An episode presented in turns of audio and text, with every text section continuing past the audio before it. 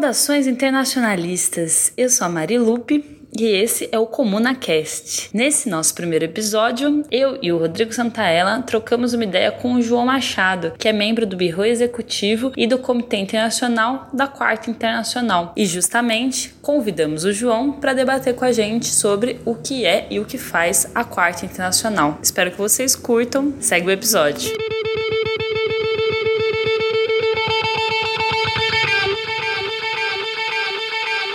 Saudações Saudações! Eu sou a Mari Lupe e eu sou o Rodrigo Santaella, mas todo mundo me chama de Santinha. Bem, deixa eu me apresentar. Eu sou militante feminista, sou militante da Comuna e estou também nos espaços ecossocialistas, né? E sou militante, como os militantes da Comuna são militantes do PSOL. Santinha, quer se apresentar um pouco? Sim, eu também sou militante do PSOL, militante ecossocialista, militante na área da educação, sou professor de Sociologia no Instituto Federal do Ceará. Hum, verdade. Eu estou em São Paulo, né? Sou é, estudante de literatura aqui em São Paulo. E João, se apresentar um pouco? Bom, sou João Machado, sou professor na PUC São Paulo, militante da Comuna e do PSOL.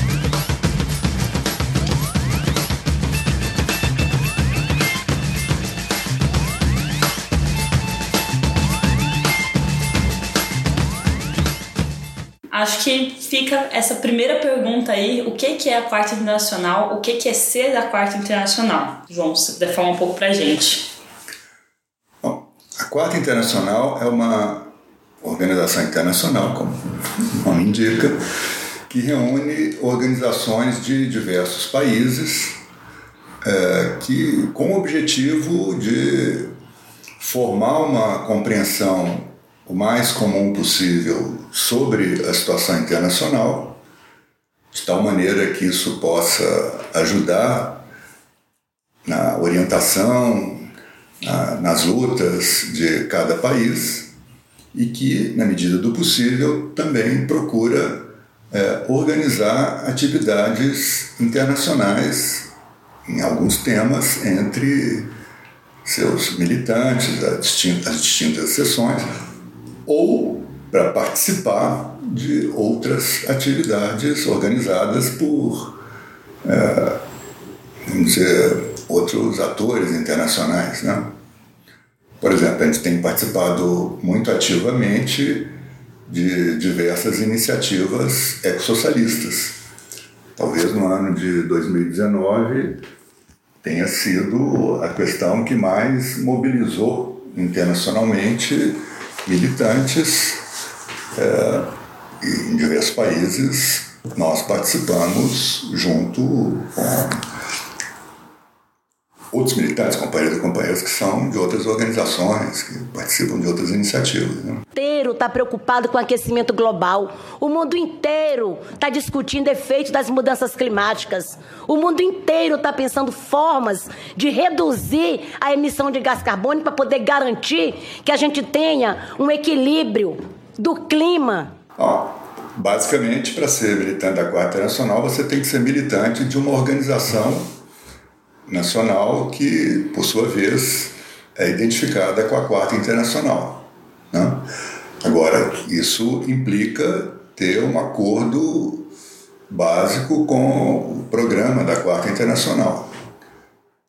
Uma visão internacionalista é, é uma determinada visão da concepção de socialismo. É, essa visão é originada da antiga oposição de esquerda à Terceira Internacional, Internacional Comunista, que existe desde os anos 20, depois nos anos 30 do, do século 20, como oposição ao stalinismo que estava predominando, tomando conta na União Soviética. Stalin's trial against me is built upon false confessions extorted by modern inquisitorial methods in the interest of the ruling elite. No final dos anos 30, mais exatamente 1938, foi formada a Quarta Internacional. Então nós fazemos parte desta, desta tradição. Falei, essa compreensão que já se tinha desde essa época, a crítica à visão burocrática, repressiva, é, anti-operária, a gente pode dizer, na verdade, do, do stalinismo, essa compreensão foi, foi sendo enriquecida ao longo do tempo por outras questões que foram sendo desenvolvidas. Né? Por exemplo, desde 1979, a Quarta Internacional se caracteriza como organização feminista. A emancipação das mulheres será obra das próprias mulheres. As mulheres no poder não são garantia para o poder das mulheres. A consciência feminista não nasce em um cacho e nem cresce nas urnas.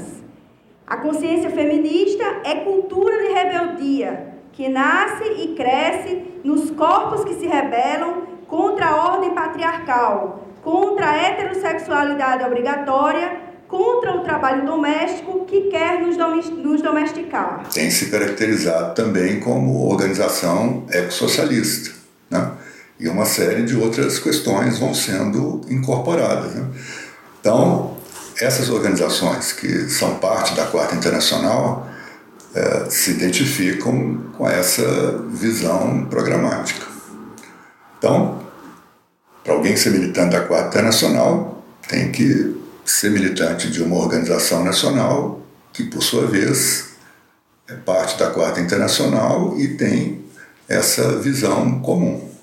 E desde quando você está na Quarta Internacional, João? Olha, formalmente, desde 1985, que foi o ano em que a organização da qual eu participava na época, a democracia socialista, foi aceita como seção brasileira da Quarta Internacional. Agora, já alguns anos antes disso, eu tinha identidade com a Quarta Internacional. No caso da democracia socialista, é, ela vinha debatendo, desde que foi formada em 1979, vinha debatendo a sua integração à Quarta Internacional demorou alguns anos para chegar à conclusão e depois demorou mais alguns anos para que houvesse um congresso mundial, que são os congressos mundiais que definem a aceitação das organizações nacionais, né, das sessões nacionais. Então, no meu caso, eh, foi o congresso de 1985. Eu tinha participado também do Congresso de 1979, que tinha sido o anterior. Os congressos são em tese de 5 em 5 anos, mas costuma demorar um pouco mais. Né? Mas no Congresso anterior eu participei como convidado. A gente, a democracia socialista estava em processo de formação ainda, aliás, seria formalmente fundada é, pouco depois do em dezembro de 1979, pouco depois do Congresso da Quarta Nacional. Então, nós já participamos do Congresso como convidados, mas formalmente só passamos a ser membros em 1985. Depois, é, houve toda uma história aí, a formação de outras organizações. Quando começou o governo Lula, a democracia socialista terminou optando pela participação no governo. É, houve todo um debate se o governo Lula era um governo compatível com a militância na Quarta Nacional, já que ele não estava sendo desde o início, a gente já percebia isso, né? um governo identificado com a perspectiva do socialismo, menos ainda do socialismo. É, marxista, revolucionário, como a gente é, pretendia, né? Brasil, os bancos, todos me tratavam com muito respeito, porque eles viveram no meu governo o momento de ouro desse. Então, houve todo um debate e quando o PT expulsou alguns parlamentares que faziam oposição à reforma da Previdência, foi feita naquele momento, né? em 2003, é, a Quarta Internacional não delibera sobre questões nacionais específicas como essa. Né? Não tinha, é, como internacional, uma posição sobre a reforma da Previdência que estava sendo encaminhada pelo governo Lula. Mas tinha uma visão crítica do que estava sendo feito, inclusive uma visão crítica daquela reforma, que já foi uma reforma que reduziu direitos, embora nem de longe tanto quanto essa mais recente, encaminhada agora pelo governo Bolsonaro. Né? Mas, enfim, é, quando, por oposição à reforma da Previdência e voto contrário, alguns parlamentares foram expulsos, é, e um dos parlamentares expulsos, a senadora Heloísa Helena, na época, era militante da democracia socialista e da Quarta Internacional sua alma. E repito para mim todos os dias também: é melhor o coração partido do que a alma vendida. Toda consciência tranquila, consciência tranquila. Não me arrependo de nenhum dos passos que eu dei. Não me arrependo dos melhores anos da minha vida que eu dediquei à construção desse partido. Mas muito mais se alguém resolve tirar a minha legenda mas não vai arrancar de mim a minha alma libertária, o meu compromisso com o socialismo, meu coração, a minha alma. Esses não arrancarão. Podem até me tirar uma legenda partidária, mas jamais conseguirão arrancar a minha alma, o meu coração, as minhas convicções ideológicas, a minha visão de mundo, porque essa não tem preço. Quando ela foi expulsa, houve um grupo de militantes que concluíram que não dava mais para seguir é, com a democracia socialista do jeito que ela estava, aceitando as posições do PT.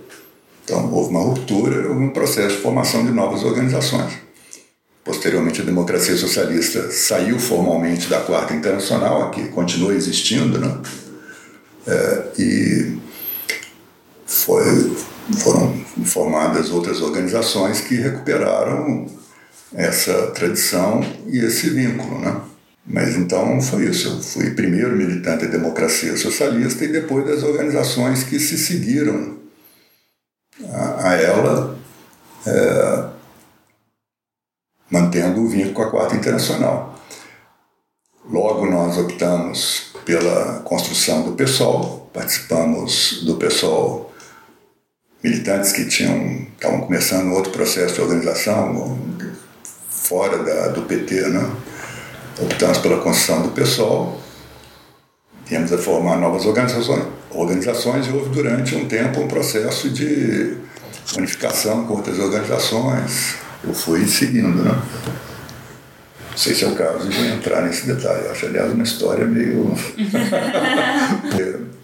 Chegamos na insurgência, a insurgência se dividiu e todas as partes continuam a ser parte da Quarta Nacional. É. Massa, João. E aí que a gente chegou na situação que a gente tem hoje, né? Que a gente tem uma organização internacional que no Brasil tem algumas organizações nacionais, não só a comum, né? Como é uma das partes da seção da Quarta Internacional.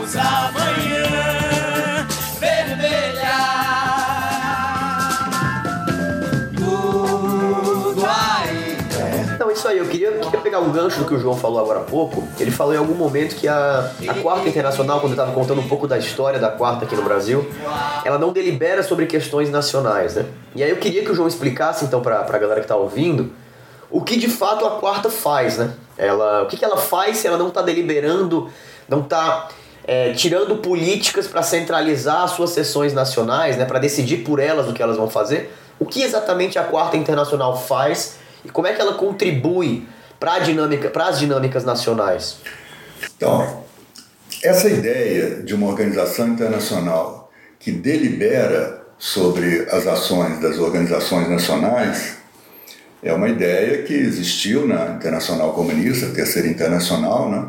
e é uma ideia que existiu também quando a Quarta Internacional foi fundada. Né? A ideia é que era um Partido Mundial da Revolução com sessões nacionais. Essa também era a ideia da Internacional Comunista antes, né?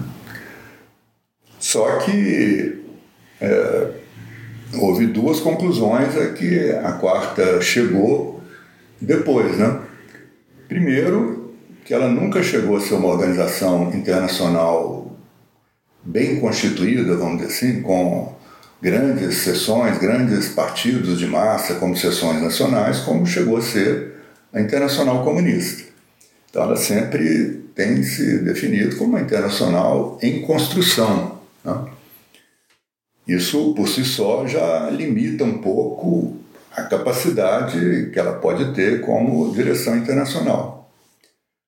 Agora, além disso, a quarta também chegou à conclusão que essa prática de tentar é, definir, inclusive do ponto de vista tático, o que cada organização nacional deve fazer, é uma prática que não, não funciona bem. Não funcionou bem na Internacional Comunista, já é a avaliação que a gente tem, e não funcionou bem também nos primeiros anos da Quarta Internacional, quando ela foi adotada. Então, a Quarta, o que, que ela procura fazer?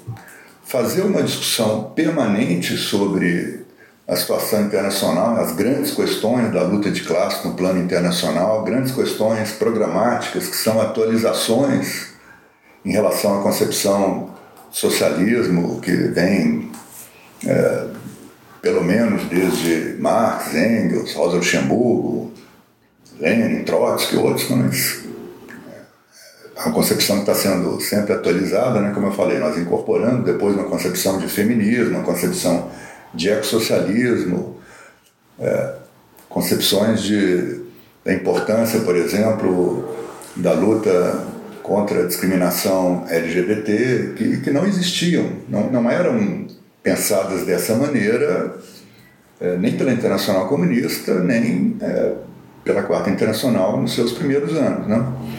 Então, é muito importante uma discussão internacional é, que vai é, atualizando a visão programática, a visão de socialismo que nós temos a partir da, da análise constante da situação mundial, das novas, dos novos processos, das novas lutas, do que vai acontecendo. Né?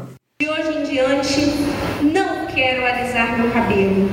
Não quero e vou rir daqueles que, por evitar, segundo eles, que por evitar-nos algum dissabor, chamam aos negros de gente de cor e de cor negra. E como soa lindo negra? E que ritmo tem negro? A gente discute também questões de países né, que têm uma incidência internacional e procura ter posições. É, por exemplo, é, foi discutida a rebelião popular em Hong Kong que houve em 1900, ah, desculpa, em 2019. Né?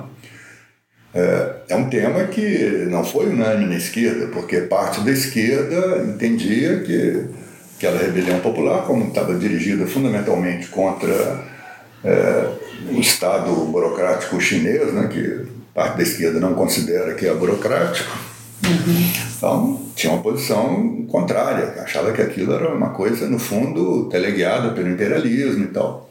Bom, o Quarto Nacional discutiu e tem uma posição, como tem é, muitos outros setores também, de que não, é uma rebelião popular autêntica, os temas são reais, que a China, longe de ser um modelo ou uma experiência que possa ser considerada autenticamente socialista, já é um país com características predominantemente capitalistas, um capitalismo bastante específico, mais burocratizado, né? e que inclusive tem dado passos para se constituir como um país imperialista. Né? Bom, então a quarta adota essa concepção. Isso acontece também em relação a outros países. Agora, isso é diferente de querer definir a tática concreta para cada situação. Né? Nem sempre é uma diferença muito nítida. Né? É, a gente dizer que a gente procura desenvolver uma concepção programática comum e mais do que isso, uma visão de conjunto comum sobre a situação internacional, sobre eh, as, as, grandes lutas, os grandes conflitos na situação mundial, eh, isso implica ter algumas ideias sobre eh, o que, que, é mais importante, ou pelo menos sobre algumas questões em cada país também. Né? Então, a fronteira entre o que é faz parte da, dos temas discutidos pela quarta e o que ela não, não delibera e considera que só pode ser deliberado em cada país, a fronteira nem sempre é nítida. Mas eu acho que é uma fronteira que existe e que é importante a gente manter. Então, por exemplo, vou voltar a falar sobre o Brasil. É, em determinado momento chegou-se a uma visão comum na Quarta Internacional e isso foi um critério né, para relação com a DS e com quem tinha já rompido com a DS e com o PT naquela altura, chegou-se à conclusão de que o governo Lula não tinha, não era um governo que defendia é, interesses classe operária, dos trabalhadores oprimidos explorados no Brasil, mas pelo contrário, era um governo que tinha uma prática de conciliação de classes. A gente caracterizou, no geral, como um governo de uma orientação social liberal, algumas questões sociais, porém, não rompia com o neoliberalismo e tal. Então, a partir de determinado momento, isso passou a ser uma visão defendida pela Quarta Internacional. É, e a discordância disso foi uma das coisas que levaram a, ao que continua a ser a maioria da DS é, a romper com a Quarta.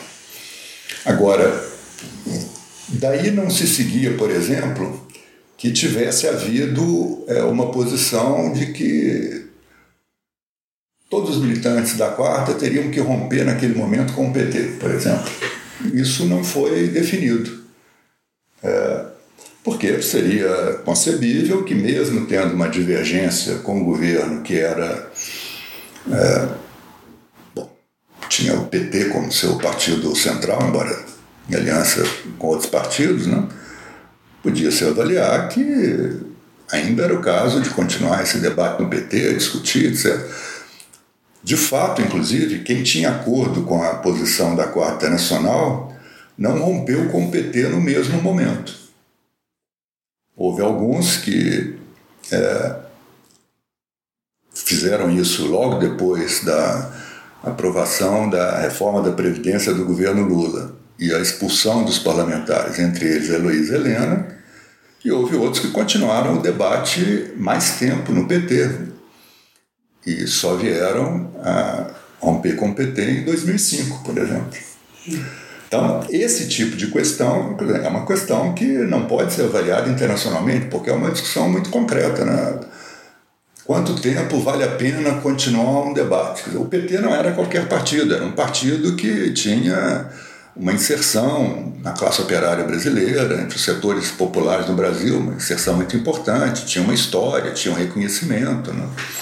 No início do governo Lula havia muitas esperanças, né? muitas expectativas. É, então era bastante compreensível que o debate em torno de que tinha acontecido com esse partido, se ele tinha fracassado, se a gente tinha de construir um outro, não? Né? é bastante compreensível que esse debate não, não fosse resolvido de forma simples, e que houvesse tempos diferentes, inclusive, é, na, na tomada de decisão. Né? Então, não sei se eu estou conseguindo ser muito claro, mas eu acho que é possível, e é o que a gente procura fazer, ter uma visão comum. É, programática e das grandes questões da luta de classe no plano internacional, o que implica também ter uma visão, pelo menos, sobre algumas grandes questões para países que têm um peso internacional, na, na, luta internacional. É possível a gente procurar fazer isso em comum e não é, pretender deliberar sobre opções táticas em cada país. Não? Há uma distinção, que, como eu disse, nem sempre é muito nítida, mas eu acho que essa distinção existe. Sim. Não? Eu ia só complementar, você me corrija se eu estiver errada, mas é porque eu acho que é uma coisa que talvez para quem está ouvindo não fique totalmente nítido, é que esse tipo de discussão acontece em instâncias da, da internacional, né? Então, é porque às vezes falar isso que a internacional não tira deliberações que são impositivas, não significa que não tenham espaços de deliberação. Uma delas a gente já citou, né? Você já citou que é o Congresso, mas o Congresso elege, né? Um, existe uma, é uma coordenação, chama coordenação nacional? É, chama, internacional? É, como chama Comitê Internacional. Comitê Internacional. É a instância internacional que se reúne entre os congressos, né? Que discute política e tira orientações, às vezes fazendo referência a determinados países, né? Mas não procura definir tática para cada país.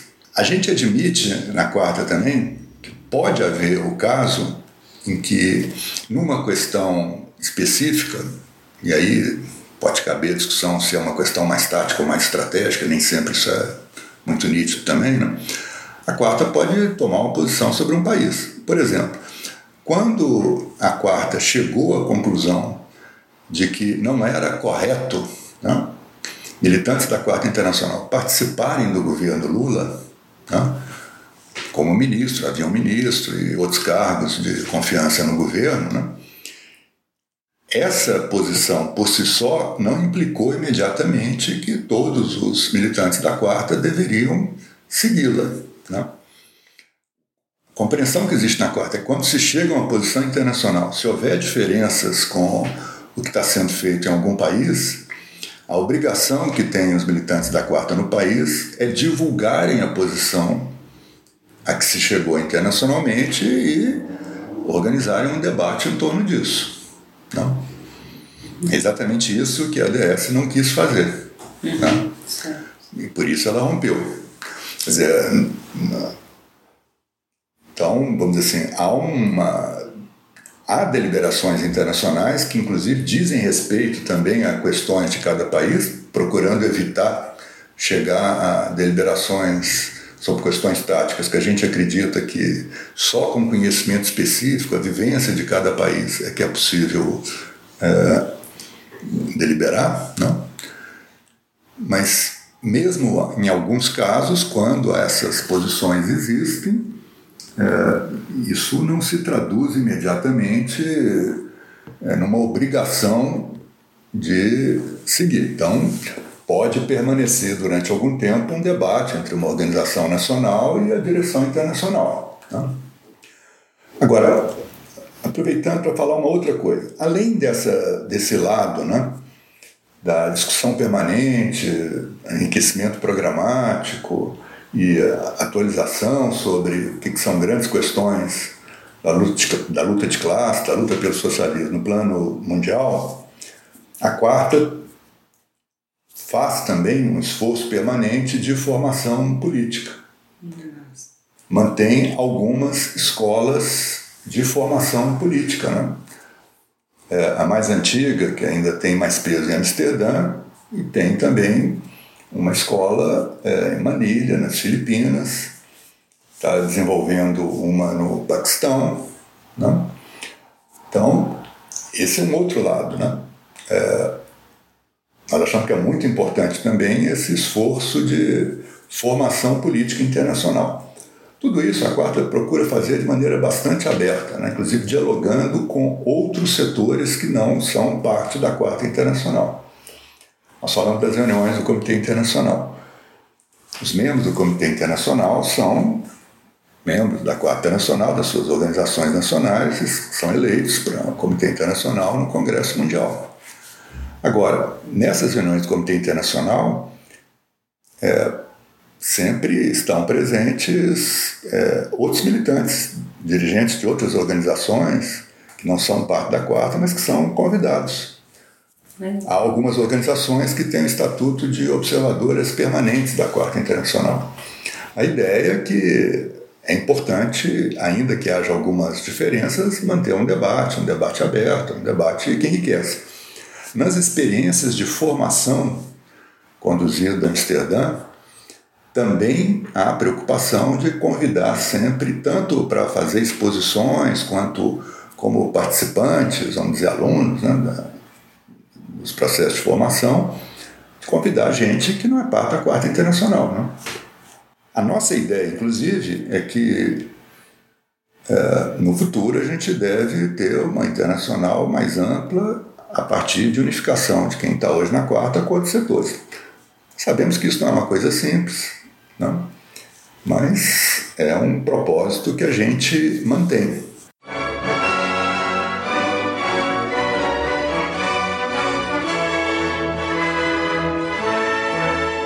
Então, como instâncias é, de deliberação internacional, a quarta tem um comitê internacional, que é mais amplo, tem representação de praticamente todas as sessões, e se reúne uma vez por ano.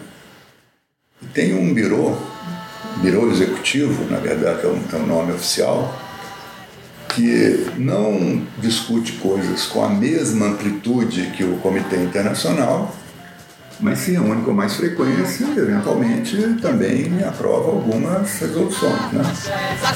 Esse birô se reúne três vezes, às vezes quatro vezes.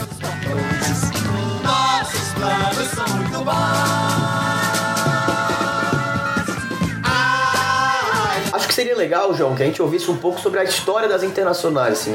Como e quando surge a primeira internacional, por que, que surge a segunda internacional, por que, que surge a terceira internacional? Eu sei que você já falou um pouco sobre isso. Acho que é interessante mostrar mostrar para as pessoas por que, que surge, sobretudo, a quarta internacional. Para depois eu acho a gente fazer uma discussão um pouco mais profunda sobre as características dessa quarta internacional e a importância dela para a contemporaneidade. Então, a primeira internacional é, ela foi formada ainda no século XIX, 1864 ela foi formada quando o movimento operário, o movimento socialista internacional ainda estava se formando, né? É, e foi uma internacional com organizações nacionais, na sua maior parte ainda bastante pequenas, não, tinha grandes partidos de massa, né? O Marx participou diretamente dela, foi quem redigiu o seu manifesto de fundação, inclusive. O Engels participou, né? É, e a Primeira Internacional teve importância na, nisso, na constituição do movimento operário socialista internacional. Ela teve, no seu período de existência, como acontecimento mais importante a formação da Comuna de Paris, né? É, que foi acompanhada, analisada pela Internacional. Marx, por exemplo, escreveu a esse respeito. Mas depois da Comuna de Paris, foi um período de reação, de repressão na Europa, não pôde continuar funcionando na Europa, terminou se deslocando para os Estados Unidos e depois de alguns anos deixou de funcionar.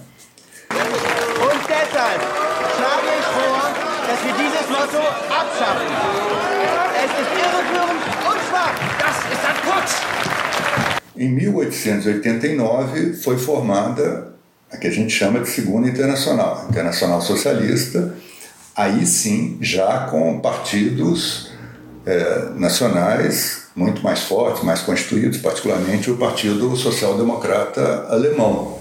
Né?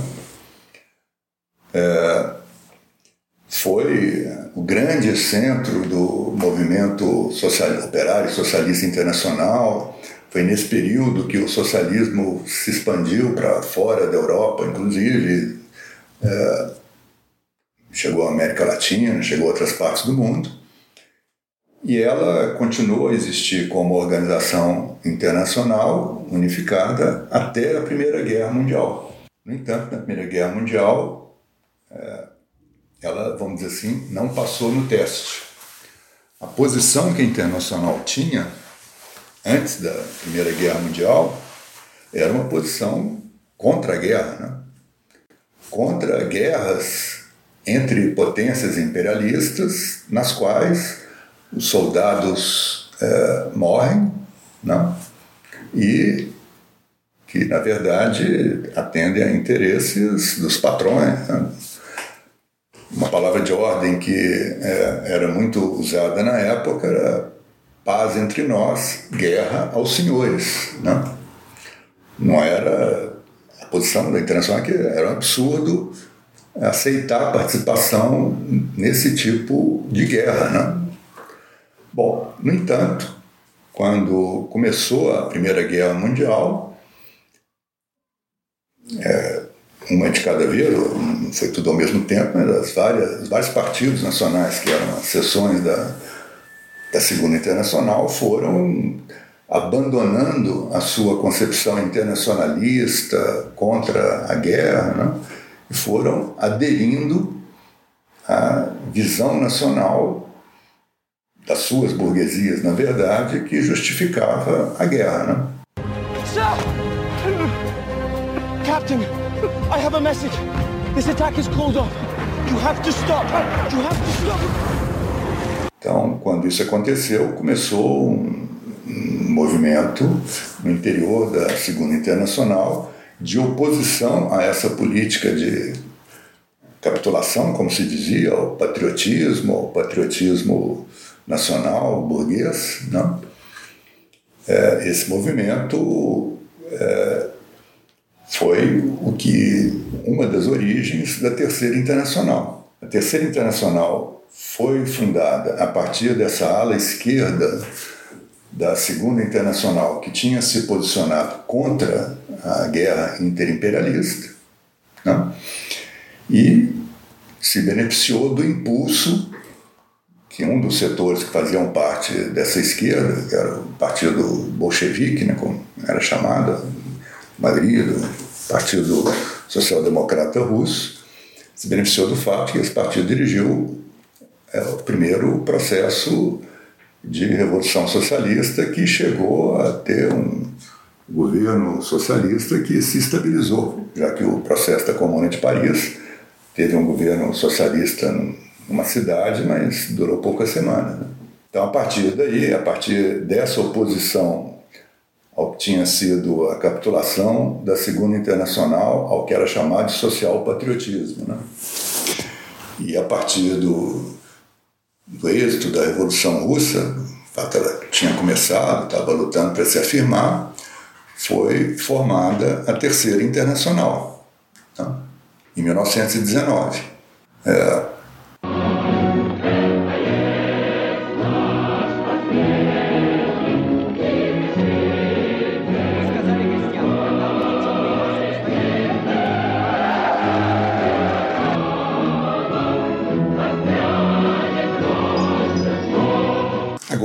terceira internacional teve muita importância, mas a avaliação que a gente faz é que apenas os seus quatro primeiros congressos, que foram até 1922, né, é que foram congressos em que a concepção revolucionária, programática, que tinha levado à fundação dela, se manteve. Né?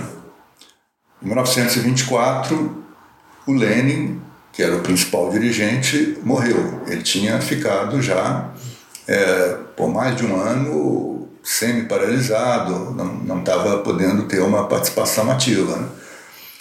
Nesse período começou a, uma disputa no interior do, do partido bolchevique é, pela, pelo futuro do partido e essa disputa terminou sendo vencida por concepções que não tinham nada a ver com a visão revolucionária inicial. Né? O processo foi complicado, eu não vou falar dos detalhes aqui, mas a partir de meados dos anos 20, o que predominou na direção da União Soviética foi uma das frações que existiam no interior da, do Partido Bolchevique, a fração do Stalin, stalinista, que representava, na verdade, não o interesse operários, camponeses, das massas da, da Rússia, né, da União Soviética, mas sim é, o setor burocrático. A avaliação é que depois da tomada do poder, por uma série de razões, dificuldades materiais, isolamento e outras, é, foi havendo uma diferenciação social né, entre os que participavam da direção do Estado, do partido, sindicatos é, e as próprias empresas que eram formadas sob a direção do Estado na União Soviética e formou-se uma camada burocrática que passou a ter o poder de fato. Né?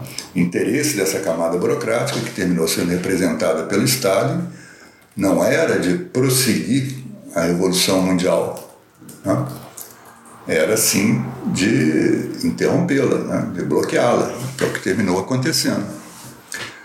Então, a Quarta Internacional foi formada depois, é, a partir do final dos anos 20, formou-se uma oposição de esquerda no interior da Terceira Internacional contra esse curso é, que a gente chama de stalinista. Em 1938 foi formada a Quarta Internacional. Né? Só que numa situação mais difícil do que as internacionais anteriores.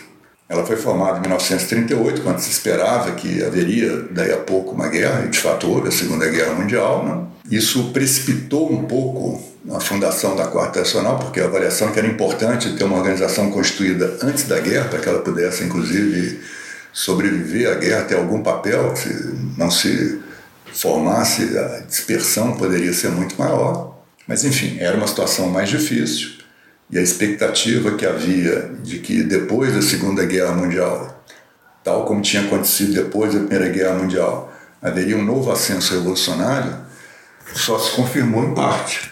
Houve de fato um ascenso revolucionário, mas ele não foi forte o suficiente para é, que fosse derrotada a concepção burocrática da Terceira Internacional, que permaneceu naquele.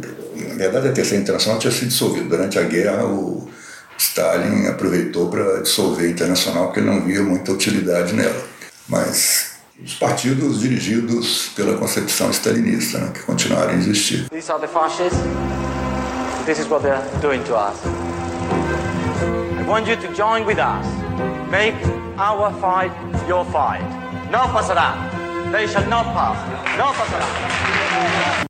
Boa, João. Eu acho que todo esse histórico ele traz muito assim como esse processo de organização internacional da classe trabalhadora é um processo muito contraditório, é um processo complexo, como sofre pressões né, de todos os tipos. Eu estudo né, um pouco socialistas da, da época da Segunda Internacional e como essa questão da guerra foi uma questão fundamental, como a, o que né, às vezes o Lenin chama de traição, né, de falência da Segunda Internacional, tem a ver com esse momento da guerra e como era uma coisa reconhecida. Né? Eu estudo socialistas norte-americanos que tinham muita clareza de que não podia apoiar a guerra, né? mas que, óbvio, que havia é, sociais patriotas na época também. E da mesma forma, a ruptura da terceira para a quarta acontece né, num processo de ascensão do fascismo. Acho que a gente tem né, esse, essa questão. Fala. Não, não só comentar. Não, assim, na verdade, para dizer, a decisão de que a Terceira Internacional já estava morta também como organização revolucionária e era necessária a Quarta Internacional foi tomada de fato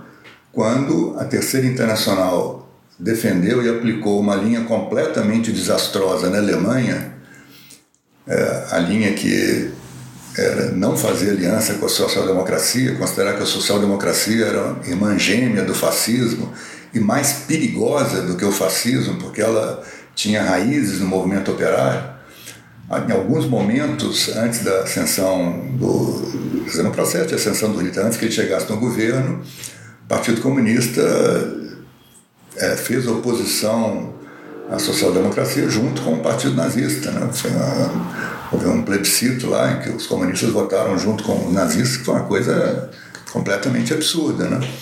Então, essa política desastrosa da Terceira Internacional, seguida pelo Partido Comunista Alemão, que não tinha nenhuma autonomia em relação à direção da Terceira Internacional, foi um desastre total e favoreceu a ascensão do Hitler, a consolidação dele no governo. E depois que isso aconteceu, não houve nenhum balanço, nenhum reconhecimento de que tinha sido feito um erro tão catastrófico. Né? Aliás, não se reconheceu erro nenhum. Alguns anos depois a linha mudaria, mas não se reconheceu que ela tinha sido desastrosa. Né? Então foi nesse momento que uma organização que passa por um, uma derrota tão gigantesca como essa, o Partido Comunista Alemão era o principal partido comunista fora da União Soviética. Né? A Alemanha tinha um peso na luta de classes mundial, na Europa, enorme. Né? É, a partir do momento que o Hitler chega no governo da Alemanha, estava evidente que ia haver uma uma nova guerra mundial que seria destruidora, catastrófica, mais do que as guerras anteriores. Quando tudo isso acontece e não há uma reação na Terceira Internacional, a conclusão é que ela já estava completamente burocratizada, tinha morrido como organização revolucionária. Agora, o pano de fundo para isso, acho que é importante lembrar, era a oposição entre uma visão internacionalista, marxista, que era mantida principalmente pelo Trotsky, pela oposição de esquerda, e a concepção burocrática do Estado, que se manifestou primeiro na própria União Soviética. Né? Agora, durante muito tempo, Trotsky e outros acreditaram que era possível regenerar a Terceira Internacional para o Partido Comunista da União Soviética, como já se chamava naquela época, e concluiu que isso não, não ia ser mais possível 1933, quando houve essa derrota na Alemanha. Né?